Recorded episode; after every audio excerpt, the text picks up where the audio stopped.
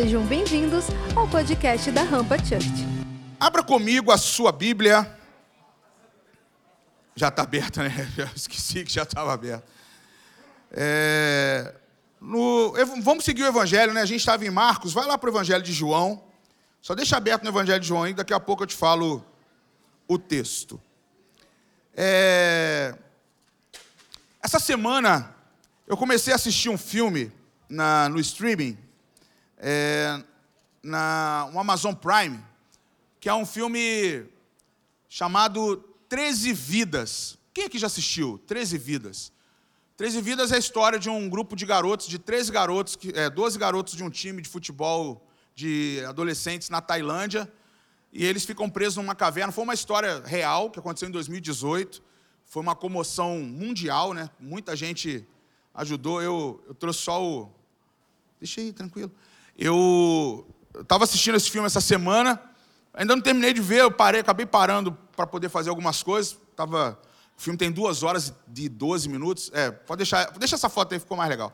E, e aí, esses garotos, está vendo uns meninos ali, ó, com umas lanterninhas na mão, eles ficam presos durante, acho que 14, 12, 13 dias numa caverna na Tailândia e, e, são mobilizados mais de 5 mil profissionais. As nações começam a mandar mergulhadores, buscadores, gente que era especialista em mergulho em cavernas, para tentar tirar esses garotos que ficaram presos devido a uma monção de chuvas que aconteceu no dia em que eles saíram do futebol, resolveram ir na caverna para tirar umas, para fazer umas imagens, para assistir, para ver uma, uma parte da gruta que é, eles falam que era uma praia que tinha é um chama praia, não sei do que lá, numa parte da caverna e eles ficam presos porque a chuva forte começa a tampar eles lá e o, o corredor que eles vão andando até o lugar que eles estavam fica cheio de água e eles não têm como voltar. E eles vão ficando ali sem comida, sem nada, e a história vai desenrolando. Porém, eu achei muito curioso porque o filme, o filme em si, ou então se você tem um documentário também chamado Rescue na, na Disney, você pode assistir lá também, mas eu assisti o filme e depois vou ver o documentário que me chamou muita atenção. Mas o, o curioso desse que me chamou a atenção nessa história foi a mobilização de muitas nações para ajudar o governo da Tailândia a resgatar esses garotos da caverna. A operação que foi feita, as pessoas, os especialistas que foram chamados, as pessoas que se ofereceram, a maior parte, 90% deles eram voluntários, pegaram seus voos através do governo de cada país. Os dois caras, esses dois da foto aqui, os dois especialistas mergulhadores, é um, é um, são mergulhadores profissionais da Inglaterra e eles se voluntariaram através do governo. Eles ficaram, um deles ficou sabendo por meio de uma notícia na internet, entrou em contato com um amigo e falou: Cara, vamos, é, vamos nos oferecer para ajudar esse, a tirar esses garotos da caverna. Então, assim, a história toda, ela, o, o diretor do filme, Ron Orr, ele resolveu fazer uma, algo muito legal. Ele não contou a história na ótica dos garotos que estavam na caverna, ele contou da mobilização das pessoas em querer salvar em tempo todo aqueles meninos ali de dentro. Então a história toda é isso. E tem uma parte que me chamou muita atenção, que é quando as pessoas que moram ao redor da montanha são lavradores, pessoas de muita, muita dificuldade, eles vivem da lavoura deles, da colheita deles, e eles resolvem, numa parte, nessa parte do filme, sacrificar toda a colheita deles do ano para começar a colocar dutos de água na montanha para que a água da chuva que estava é, afogando os meninos na, dentro da caverna pudesse sair por esses dutos e acabar com a plantação deles de um ano. Um ano de trabalho e o sacrifício que eles fizeram para poder ajudar os, os operadores, os, os, especialistas a salvar esses garotos. É muita coisa legal no filme. O filme eu não estou aqui vendendo o peixe do filme. Se você quiser assistir, você assiste. Mas me chamou a atenção como existe pessoas que se esforçam para salvar uma vida como pessoas abrem mão de coisas pessoais, até mesmo da sua, do seu sustento, para ver uma vida sendo salva. Como pessoas usaram da fé, tem um momento lá, é um, como é na Tailândia, tem uma religião local, um momento onde está todos os pais dos garotos, são 12 garotos e um treinador, 13 pessoas, por isso que é 13 vidas. Todos os pais, os profissionais, quando chegam a um grupo de sacerdotes da, da aldeia lá, é da, do, acho que é do Tibete, não sei, eles chegam na aldeia e todo mundo para reverenciando aquelas pessoas, porque eles iam ali ajudar também, de alguma forma, com as preces deles. É um, tem vários momentos ali que você vai tirando algumas coisas e você dá devida importância para essa história. E é muito legal porque foi uma história que aconteceu em 2018, tem pouco tempo, foi antes da pandemia. E é uma história assim muito curiosa é, de se ver. Ajuda lá, vê se não machucou. o Felipe bateu no vidro ali. Mas é só para vocês entenderem o como me chamou a atenção as pessoas se esforçarem para poder ajudar 13 vidas. E é muito curioso porque semana passada nós tivemos um evento aqui e 13 vidas aceitaram Jesus. Foi muito legal. E o que me chamou a atenção é: será que nós estamos sendo especialistas para manter a salvação desses 13? Foi dali que saiu a, a, ideia de eu conversar com vocês, essa introdução aqui. O tema da minha mensagem hoje é, é, é o, talvez seja o, é o próximo passo do que a gente precisa fazer quando vidas são, estão sendo salvas. Não sei se você sabe, mas os garotos, para sair da, da, da caverna, todos eles foram anestesiados com uma medicação anestésica para cirurgias, onde eles iam ficar apagados durante todo o percurso que eram quase 13, é, quase 4, 4, 5 horas para atravessar o canal onde eles estavam presos, e eles tinham que passar debaixo d'água apagados, porque senão eles iam morrer, como no filme tem lá um momento em que um, um mergulhador ele acaba morrendo por uma situação, e eles avaliam que a única forma que teria como salvar esses garotos era apagando eles 100%. Então tinham que dar uma anestesia forte, e isso aconteceu mesmo, e eles foram salvos por esse meio maluco que é o quê? Apagar aqueles garotos para eles poderem passar com os mergulhadores, passarem com eles por esse longo canal onde eles estavam presos. E aí é curioso porque logo aí depois a história, quem vai pesquisar lá na internet vai ver o que aconteceu com esses garotos depois. A forma como eles foram recuperando a saúde, que eles voltaram a jogar bola, aquela coisa toda, ganharam um, um patrocínio para poder fortalecer o, o, time de futebol deles local lá. Mas é muito legal a história. Porém, as pessoas consolidaram aquele, aquele momento. E foi por isso que eu resolvi trazer essa palavra hoje. Porém, eu quero trazer uma base para vocês de uma oração. Eu quero que vocês leiam comigo o Evangelho de João, capítulo 17, que é a oração de Jesus, onde é uma oração de consolidação. Por eu dei o tema hoje na nossa mensagem aqui de consolide. E eu quero chamar a tua atenção hoje para como eu e você precisamos fazer para. É, vou dar uma ilustração para que a gente, todos nós, possamos entrar no ônibus, na porta da frente. Aqui em Volta Redonda a gente entra pela porta da frente ou pela porta de trás no ônibus? Entra pela porta da frente. E que a porta de trás ela não fique aberta para que todo mundo comece a descer e não chegue até o destino que tem que chegar. Consolidação é isso. É uma viagem que eu faço com aqueles que estão sendo salvos e eu levo eles até o final do trajeto salvos em Jesus. E durante a viagem eu não deixo ninguém descer pela porta antes de chegar no percurso final. O que está acontecendo muito conosco é que a gente vê as vidas chegando, a gente vê pessoas novas aceitando Jesus, porém a gente não consolida eles até o final da viagem. A gente acaba deixando eles saírem pela porta de trás do ônibus. Então eu quero que aqui hoje na nossa viagem ninguém saia antes da hora de chegar no destino que é a nossa salvação eterna em Jesus. Então hoje eu quero, eu quero ensinar você, eu quero aprender com você, e eu quero trabalhar junto com você a nós consolidarmos melhor vidas quando ganhamos vidas. Nós somos ótimos em ganhar vidas, porém nós estamos sendo fracos em consolidá-las. E o processo todo é ganhar, consolidar, treinar as pessoas e enviá-las para formar outras pessoas.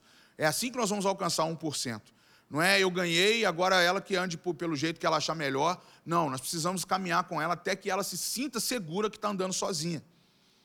E principalmente uma igreja como a Rampa, que é uma igreja geracional de adolescentes e jovens, não tem como você trazer um adolescente para a presença de Jesus e abandonar ele para andar sozinho. Não tem como você ganhar um jovem que ainda não conhece Jesus, você arrancou ele lá do inferno de dentro de uma universidade e você deixa ele caminhar sozinho. Nós não podemos. O mínimo que a gente tem que fazer num movimento de igreja é, se tem alguém sozinho, é eu chegar perto dela e perguntar: você está caminhando com alguém? Você está indo na RG de alguém? Você está sendo consolidado por alguém? Você está caminhando ao lado de alguém? Ou você está sempre tá vindo sozinho? Tem gente aqui que está aqui há dois, três meses e ainda não teve contato com ninguém. Às vezes tem a pessoa que é tímida, às vezes a pessoa está tentando enturmar, está vindo de outro ministério, ainda não conhece o nosso. E a gente precisa de pessoas que estejam uns com os outros. Nós temos que sair da nossa acomodação de amigos fiéis uns com os outros e ir até os outros que ainda não estão fazendo parte disso. Esse é o processo da igreja, gente, é uma comunidade de fé. Comunidade de fé é partir o pão, é as orações, é na adoração. Nós adoramos todos juntos. Porém, acabou a adoração, para onde vai todo esse, esse povo da adoração? A gente tem que estar junto. Estou olhando para o antes aqui, lembrei. Sexta-feira está todo mundo no reator. Quem continuou orando com a galera que estava aqui? Quem continuou orando com quem não está? Quem está hoje ausente, você está sentindo falta? Então, nós precisamos começar a consolidar isso. E só consolida, primeiro, orando por alguns pontos determinantes que Jesus nos ensina aqui, vou, vou falar com você o que Jesus orava. E segundo, é a prática, é estar tá junto, é poder ajudar um ao outro, é colar com, é colar com os especialistas. Os garotos só saíram porque os especialistas começaram a se oferecer para poder tirá-los de lá. Nós só vamos tirar as pessoas da condição de simplesmente fui salvo, mas agora não sei o que fazer, para que agora possam caminhar com pessoas que estão sabendo cuidar uns dos outros. Palavra que eu quero que você guarde aqui durante a mensagem toda. Eu preciso cuidar melhor das pessoas. Guarde isso, cuidado. É a palavra cuidado, no melhor sentido da palavra. Proteger o outro e ensiná-lo a caminhar na presença de Jesus. João, Evangelho de João, capítulo 17. Quero ler aqui com você dos versos. Deixa eu abrir aqui que eu grifei um texto. Eu grifei na minha, no meu celular. João 17, 22 até o 26. Vamos ler juntos aí. Aqui ficou balançando bem. 22 até o 26. A palavra de Deus diz assim: olha, o Evangelho de João, 17, 22. Dei-lhes a glória que me deste, para que eles sejam um, assim como nós somos um. E aqui é Jesus falando que ele e o Pai são um, e ele agora distribuiu a glória para os discípulos para que eles pudessem ser como eles, eles sejam um. Eu neles e tu em mim, Senhor. Isso é uma oração de Jesus, tá? Continua. Que eles sejam levados à plena unidade, para que o mundo saiba que tu me enviastes e o amaste como igualmente me amou. Pai, Quero que os que me deste estejam comigo onde eu estou e vejam a minha glória, a glória que o Senhor me deu, porque me amou antes da criação do mundo. Pai justo, embora o mundo não te conheça, eu te conheço. E estes sabem que me enviastes. Eu os fiz conhecer o teu nome e continuarei a fazê-lo a fim de que o amor que tens por mim esteja neles e eu neles esteja. Esse texto é uma oração poderosa que Jesus está fazendo. Quando você lê o Evangelho de João, você começa a ter uma compreensão de onde Jesus quer chegar no capítulo 17 com a oração que ele está fazendo. Jesus começa no Evangelho de João 17 fazendo uma oração, trazendo, manifestando a glória dele. Ele está falando da glorificação dele. Como ele veio manifestar esse poder de Deus através da vida dele. Quem olhasse para ele havia a manifestação da glória ali em carne. Então Jesus começa falando, versos 1 e 5, ele fala: Eu estou, eu, a minha glória vai começar a ser manifesta, porque o Senhor desejou assim. E ele, ele continua fazendo a oração depois, falando isso para os discípulos. Ele começa a ensinar os discípulos aqui a orarem e se sentirem protegidos por isso. Jesus começa a fazer essa oração, e isso aqui é um ensino para nós de como orar. Quando você tiver um tempo de oração, você fala, primeiro, como eu tenho que orar? Eu já vou direto para os meus pedidos? Não, você vai primeiro entender quem é o Deus que você está buscando para orar. Com quem você está buscando esse contato, esse diálogo. Então, primeiro, quando você vai conversar com alguém, quando você vai desejar algo, você primeiro vai ter uma aproximação suficiente para conhecê-lo bem ou conhecê-la bem. Então, a melhor forma de conhecer é ver como é que essa glória de Jesus é manifesta. E ele começa a falar o quê? Quando você ora pela minha glória, agora você vai entender que vocês vão proteger um ao outro. Porque eu estou manifestando o meu poder para que vocês saibam andar uns com os outros. Para que vocês possam conhecer uns aos outros. E Jesus chega num determinado momento da oração e fala: eu dei a eles, o texto fala muito claro aí para nós, eu dei a eles a glória que o Senhor me deu, para que eles sejam um. Olha que interessante. Jesus abre falando da glória, da glorificação dele. Ele fala que ele vai conseguir cumprir a missão sendo um corpo glorificado na presença de Deus. Mas depois ele começa a trazer uma oração bem mais próxima, falando que os discípulos agora vão começar a compreender que glória é essa, para que eles possam proteger um ao outro, para que eles possam cumprir a missão também que Jesus começou. A oração de Jesus fala de princípio de glória, manifestação de poder, porém ele fala também de continuidade. Nós aqui vamos precisar fazer alguma coisa, porque Jesus já fez por nós. É isso que é a oração que ele está fazendo. Então aí ele começa a convocar para a unidade.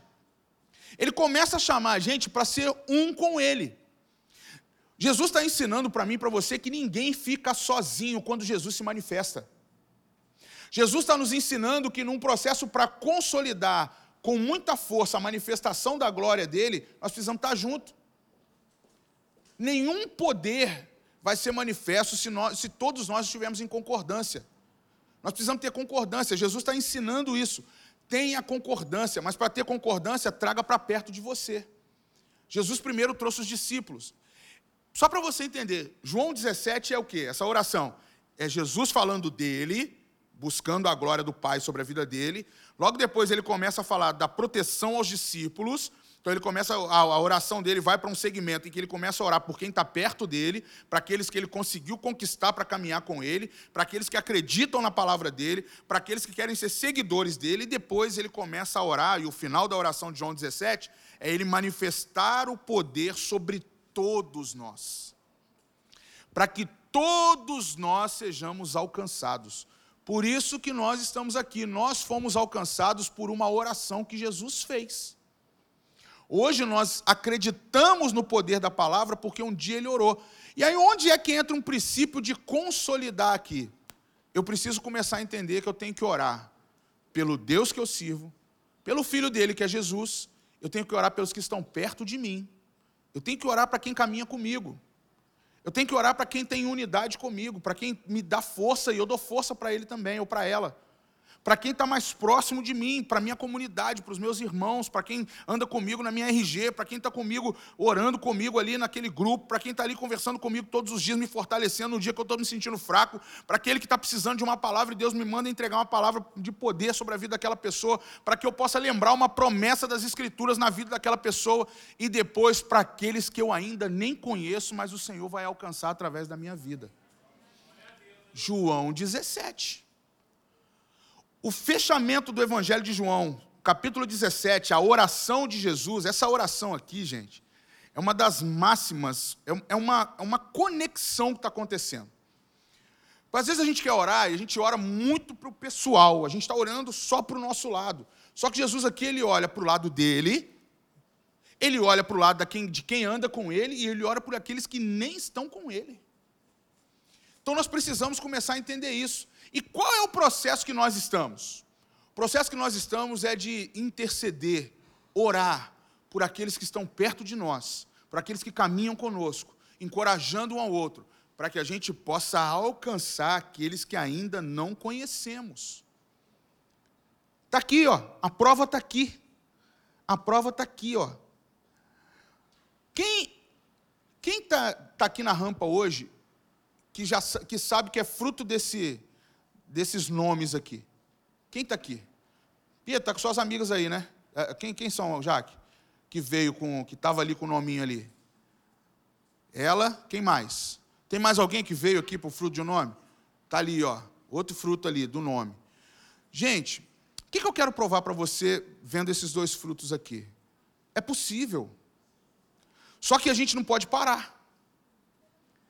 A gente não pode parar nossa oração. Nosso, nosso alvo durante o ano de 2022 na rampa são os nomes. Qualquer outra coisa que você colocar como alvo de oração, nós estamos fugindo a isso. Porque nós precisamos entender o que Jesus está nos ensinando aqui, ó. Deles a glória que me deste para que eles sejam um. O Senhor manifestou glória para que eles pudessem ter o mesmo objetivo. E o mesmo objetivo é o quê? Assim como nós somos um, eu neles e tu em mim.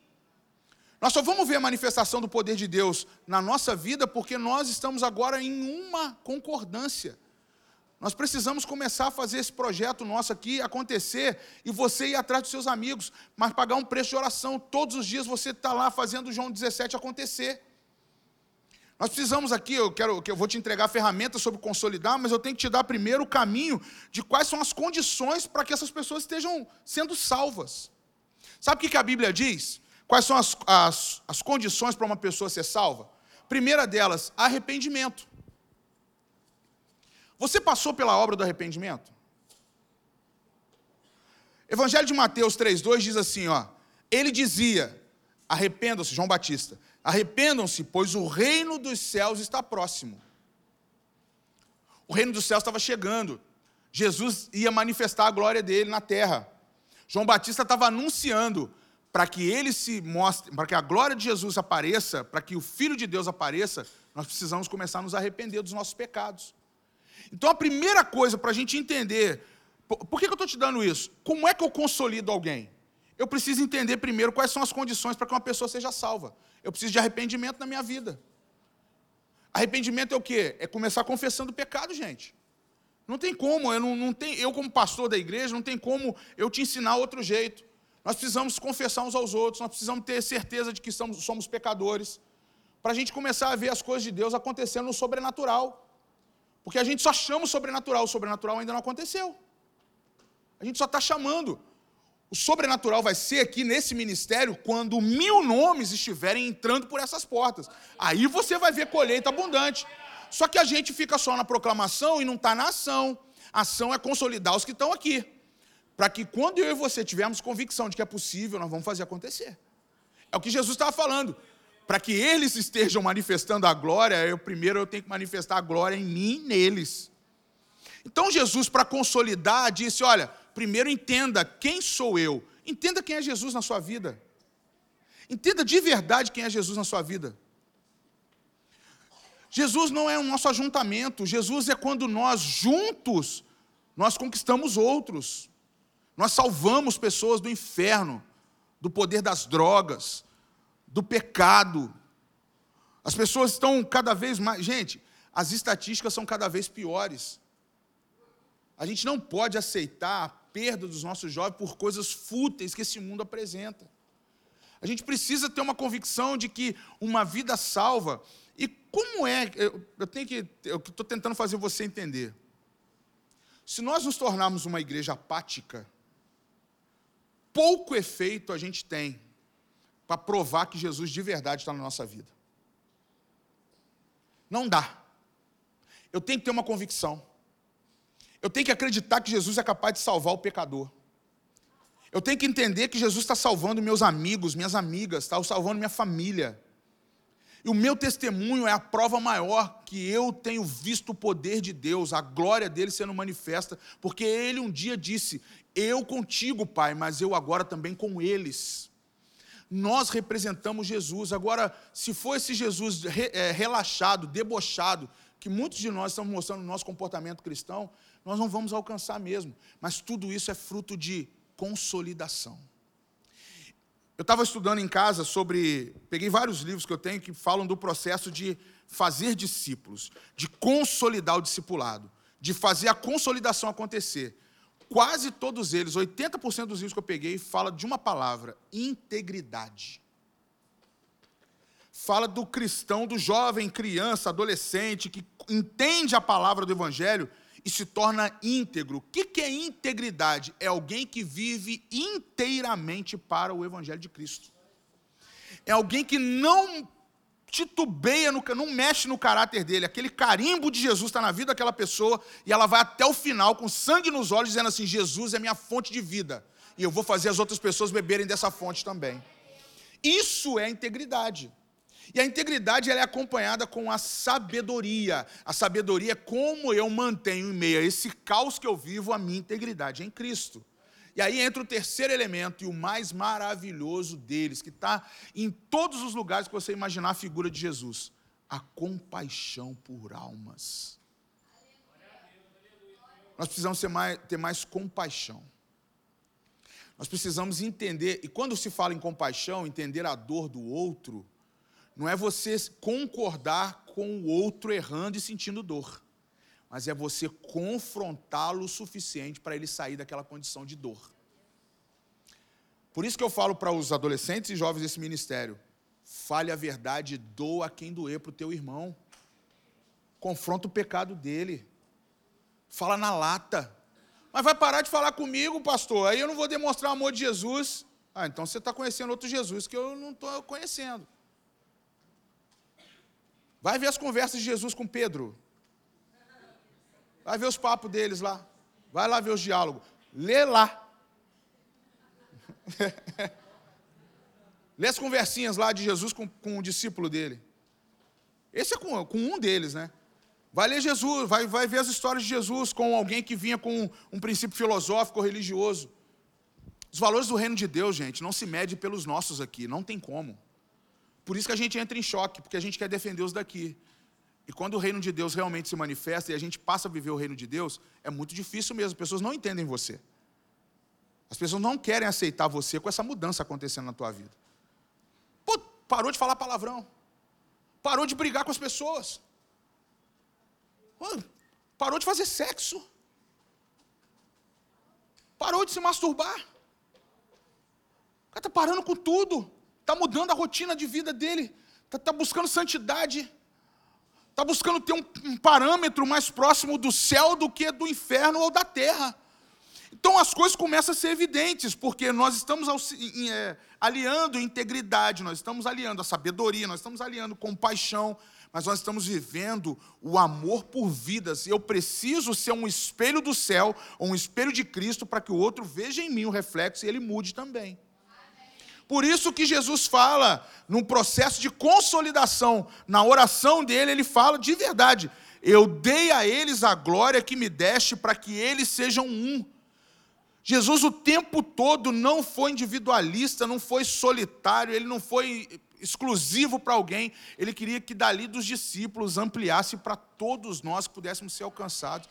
Gente, é um aqui é uma, uma pureza, o evangelho nessa, nessa oração de Jesus aqui, o, desejo dele está muito manifesto aqui, ó, que eles sejam levados à plena unidade. Jesus queria que eles fossem completos. Quando eu estava vendo o filme, e a história mostrando um, um, dos, um dos mergulhadores, na primeira vez que encontra os garotos, um faz uma pergunta para o outro, fala assim: como é que eles sobreviveram sem comida, com um ar bem mais é, prejudicado aqui, e eles já estão há 11 dias sem sofrer, é, sem nenhum deles estar desmaiado, sem nenhum deles. Aí, um, aí na a cena mostra um dos garotos levantando a camisa e falando: estamos com fome, falando na língua dele, né? E o rapaz não entendia. Estamos com fome. Aí levanta assim, mostrando bem magro, né? Ele, estamos com fome, muita fome. E aí uma das coisas que me chamou a atenção foi que o mergulhador, um mergulhador começa a dar esperança para os garotos. Até aquele momento, os dois mergulhadores não tinham esperança nenhuma. Um falava assim: Nós vamos voltar para. Espera um pouquinho, amanhã a gente vai voltar para buscar vocês, nós vamos trazer comida, nós vamos trazer. E aí o outro garoto, o garoto olhou assim, aí o mergulhador olhou para ele e falou: Cara, mas nós não vamos fazer isso. Nós não vamos conseguir, a gente não, vai, não sabe nem se vai voltar daqui para lá agora. E aí eles falando ali, só que aquele, o que, que aquele personagem do filme ali está mostrando? Às vezes a gente está diante de uma situação que não parece real, não parece que não vai ter expectativa, não vai ter força, não vai ter esperança, mas a fé, ela vai começar a injetar e consolidar no coração de quem você quer alcançar possibilidades infinitas em Deus. O que aquele homem, o que aquele homem faz ali é ele colocar uma visão naquele rapaz que ele não tinha visto. Ele está ali no escuro. Eu achei muito interessante isso. Eles estavam em trevas. Gente, a nossa geração está em trevas. Eles não veem possibilidade de luz. Quem vai levar luz somos eu e você. Quem vai manifestar glória, e glória é luz, somos nós. Não vai chegar, não adianta você achar que o cara que está lá na boate agora vai se converter, porque o Espírito Santo vai lá do nada falar com ele, não vai. Tem que ser eu e você. O cara que está na rua vai ser eu e você. Mas, pasmem, aqui dentro da igreja também. Só vai ter mudança, só vai ter vontade de caminhar com Jesus quando olhar para o lado e falar assim, cara, eu confio no Jesus que você testemunha para mim. Por isso que eu quero andar com você. Por isso que Jesus fala assim, Pai, deixe com que eles vejam a glória manifestada em mim. Porque quando eles veem em mim, eles vão ser um. E vão conhecer a plena manifestação da glória. os seus amigos vão ver a plena manifestação da glória quando olharem essa glória em você. É em você. Você compreende isso? Então, gente, já dando um spoiler para a semana que vem, viva uma nova vida em Cristo, mas consolide quem está com você. Confronta esse jovem que está andando do teu lado. Tem uma postura mais radical como cristão. Deixa essa pessoa se sentir incomodada, porque só vai abandonar o pecado ou essa vida de dor quando olhar em você que você não tem mais essa vida de pecado e essa vida de dor mais. É assim que funciona. As minhas filhas só vão ver algum bom exemplo no pai se eu manter o meu bom exemplo para elas. E o tempo todo fazer com que isso aconteça. É assim, filho, os filhos na fé, amigos seus, as pessoas estão com você na tua RG, estão caminhando do teu lado, estão vindo conhecer Jesus por você. Eles não estão vindo conhecer a rampa, eles não estão vindo conhecer o pastor Cília, a pastora Raquel, eles não estão vindo conhecer os líderes da igreja. De maneira nenhuma. Eles estão vindo para ver o poder de Deus sendo manifesto, porque você mostrou isso para eles. É assim que a gente caminha. É isso que o Senhor quer. Eu estava aqui olhando, buscando, falei, Senhor, que condições são essas para uma pessoa ser salva, para um jovem ser salvo e consolidado? Arrependimento, amor. Mateus 10, 37. Quem ama seu pai ou sua mãe mais do que a mim não é digno de mim. Quem ama seu filho ou sua filha mais do que a mim não é digno de mim. O que Jesus está ensinando é que fala, as suas prioridades têm que ser o amor que você tem por mim. Para que o amor manifeste nos outros. A gente às vezes não entende isso e a gente põe outras prioridades, a gente afasta o poder de consolidar uma vida com testemunho em Cristo, porque a gente está amando outras coisas. A gente está dividindo o amor de Deus com outras coisas menores. Terceira coisa que a conversão, que é onde eu quero fidelizar com você hoje. Consolidação é o processo posterior à conversão de uma alma. Consolidar é um processo eficiente da igreja após uma alma se converter, uma vida se converter, uma vida aceitar Jesus. Treze vidas aceitaram Jesus semana passada aqui. Eles estão entrando no processo de consolidação, não é só ir no VIP, não é só fazer o speed, não é só ir passar pelo encontro com Deus, não é só fazer o Ramp School, as escolas, não é só participar da RG, não é só terminar de, o processo de seis, sete meses da RG e sentir que tem possibilidade de ser um líder. Não, tudo isso é o processo de consolidar a rampa, no natural, nas nossas técnicas, nas nossas práticas, nas nossas ideias criativas para você manter o teu crescimento, o teu acompanhamento. Porém, você precisa, na verdade, é ter uma conversão genuína dentro de você. Algo tem que mudar radicalmente aí dentro. Se mudar radical aí, ninguém segura. Pode falar o que você tem que fazer, que você vai fazer com faquinha no dente. Vamos lá, vamos agora subir lá para evangelizar lá no monte, não sei da onde. Vamos lá no, final de Barra Mansa, vamos lá para Porto Real, vamos lá andar naquela cidade tudo lá falando para os líderes. A gente está com sede, está apaixonado. Jesus faz brilhar o olhinho o tempo todo.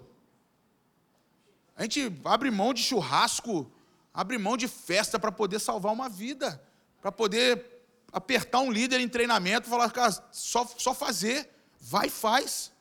Tem alguns que você tem que mandar uma bica mesmo. Olha aí, ó. Atos 3,19 diz assim: Arrependam-se, pois, e voltem-se para Deus, para que os seus pecados sejam cancelados, para que venham tempos de descanso da parte do Senhor e Ele mande o Cristo, o qual lhes foi designado. Isso é conversão, gente. Pega esse texto aí, olha isso. Arrependam-se, pois e voltem-se para Deus, para que os seus pecados sejam cancelados, para que venham tempos de descanso da parte do Senhor e ele mande o Cristo, o qual lhes foi designado, Jesus. Esse texto aqui, ele é uma ele é uma resposta para muitos dos jovens e adolescentes hoje. Mas muito.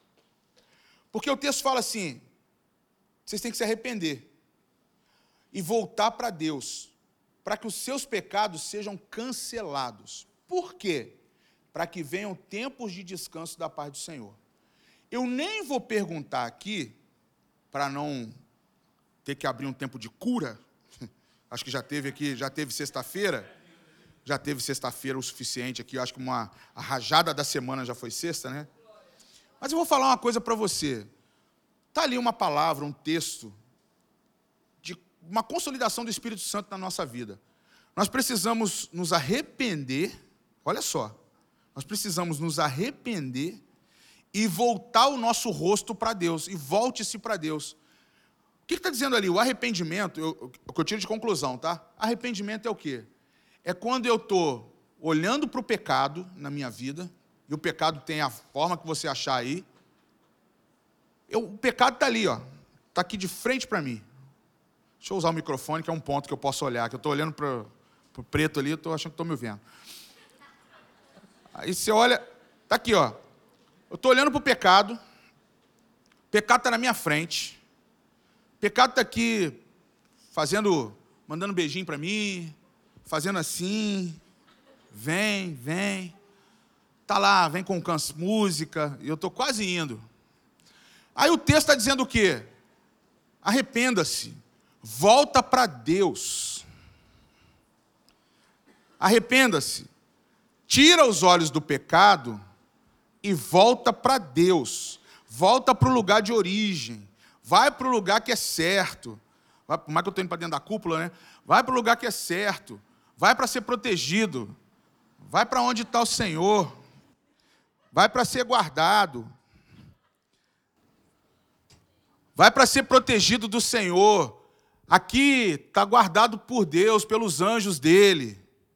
Você não vai precisar ficar olhando mais o pecado. Arrependa. Se arrepender é voltar para o lugar onde você está guardado. E o texto continua com a parte mais interessante. O texto fala para que você tenha descanso. Quando eu estou olhando para o pecado, eu estou me gastando. Eu estou colocando minhas energias todas no erro. Eu estou aqui investindo. Minhas ideias estão concentradas no pecado. Minha vontade está ligada no pecado. Minha criatividade está sendo dada no pecado. Eu estou criando possibilidades para estar com o pecado. Eu estou fazendo tudo aqui, mas quando a palavra fala arrependa-se e tire todo esse desgaste, todo esse pensamento, toda essa vontade, toda a tua alma, tudo que você está investindo aí, quando você se arrepende e volta para o Senhor, o descanso dele vem para você. Sabe por que você está cansado? Tem pecado. Sabe por que você está depressivo? Tem pecado. Sabe por que você está com angústia da alma? Tem pecado. Pecado pode ser o quê? Coisas simples.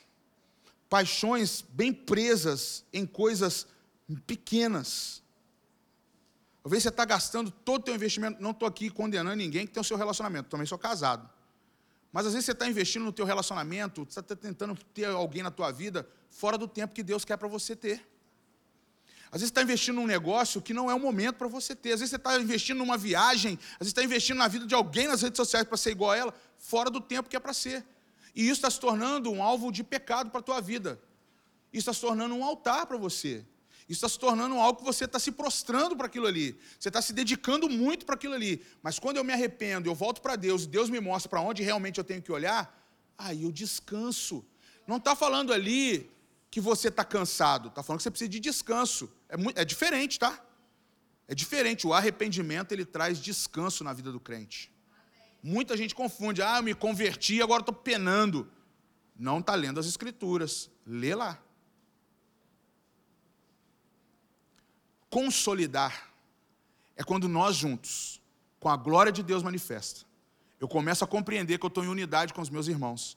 Jesus já fez a oração lá em João 17. Só que agora ele quer a prática. Ele quer que eu chegue mais perto. Ele quer que eu esteja junto com os outros. Ele quer que eu compartilhe das coisas de Deus com eles. Ele quer que eu tenha um tempo de conversa com os meus amigos. Eles estão edificando a minha vida. Eles estão me encorajando a viver em Cristo. Eles estão fazendo eu enxergar aquilo que eu não enxergava. Eu estou olhando agora para as coisas de Deus. Não estou olhando mais para os meus pecados. Não estou olhando mais para os meus erros. Eles estão apontando coisas melhores e necessárias que eu preciso para a minha vida espiritual. E a partir desse meu crescimento de vida espiritual, eu começo a caminhar no lugar certo, fazendo as coisas certas. E agora eu faço melhor. Eu trago outros para caminhar comigo.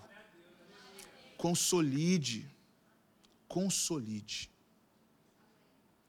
Fortaleça os outros. Essa igreja precisa ser uma igreja consolidadora.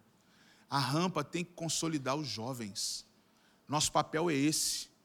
Um dos fundamentos dessa igreja é se tornar uma marca de Cristo, a carta de Cristo na cidade de Volta Redonda. Onde você for, você precisa ver que alguém vai ler essa carta que é você. Isso é base bíblica, tá? 1 Coríntios. O apóstolo Paulo fala: somos a carta de Cristo. E ela precisa ser lida. Você essa carta. E as pessoas vão se consolidar na presença do Senhor quando lê você. Esse foi o podcast da Rampa. Compartilhe com seus amigos, nos siga nas redes sociais e para ouvir essa palavra completa, acesse nosso canal, se inscreva e fique por dentro de tudo o que acontece na Rampa.